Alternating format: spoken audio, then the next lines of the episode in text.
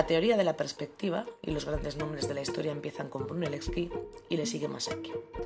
Masaccio tiene el tributo de la moneda en la que podemos ver la quietud de los personajes. Las montañas aparecen alineadas a lo lejos y llega Leonardo. Él introduce un nuevo punto de vista, la vista aérea.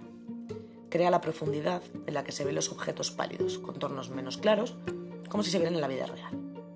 Como ejemplo tenemos la Virgen de las Rocas, en la que se empieza a crear lo que es el esfumato.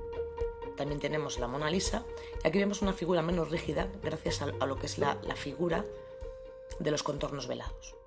Llegamos a Tiziano, encontrando algo diferente en la Madonna con santos miembros de la familia Pesaro, y en esta imagen lo que se ve es la Virgen descuadrada del centro del cuadro, un colorido y mucha claridad, algo totalmente innovador para esa época.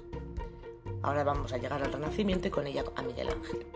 Él, eh, basado en las obras de otros artistas romanos o griegos, con muchísimo colorido, pinta los techos de la capilla Sixtina, eh, representando como hombres y mujeres con poder, con cuerpos desnudos y diferentes posiciones.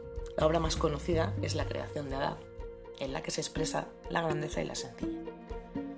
En la época de Rafael tenemos que destacar la Madonna de, la Gran Duca, una imagen tierna de la Virgen con el niño en un tono maternal y saber que era uno de los preferidos del Vaticano para representar ese tipo de imágenes. Después de ellos llegaríamos al manierismo, en lo cual los pintores lo que hacen es intentar copiar e incluso superar, y en este ejemplo pondría a Parmigiano con su mandona de cuello largo.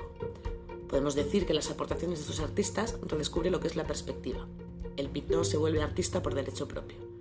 Aquí ya aparece la figura del mecenas y se crean nuevos clientes para esas obras, siempre con esa unión religiosa, pero dejando de obedecer a la Iglesia. Se pueden tratar ya otros temas.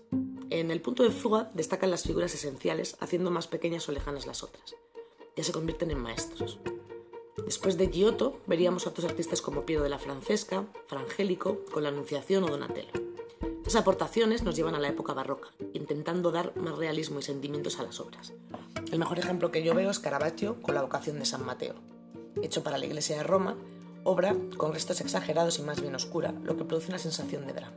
Le seguirían Bernini con el éxtasis de Santa Teresa, un uso de la luz y de nuevo el drama, y era el momento en el que Santa Teresa es atravesada por, un rayo de luz, que era como un símbolo religioso, en la iglesia y allí arrementían contra los protestantes.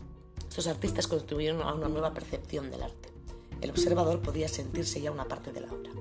A través de estos puntos de fuga, la imagen tenía dos partes. Una, la que se podía ver, y la otra, lo que se podía interpretar a través de estas nuevas formas de concentrar la mirada. La teatralidad y los rasgos de las figuras iban creciendo a lo largo del Renacimiento con las innovaciones de cada autor, unos aprendiendo de otros y las composiciones ya se convertirían en elementos claves de las obras.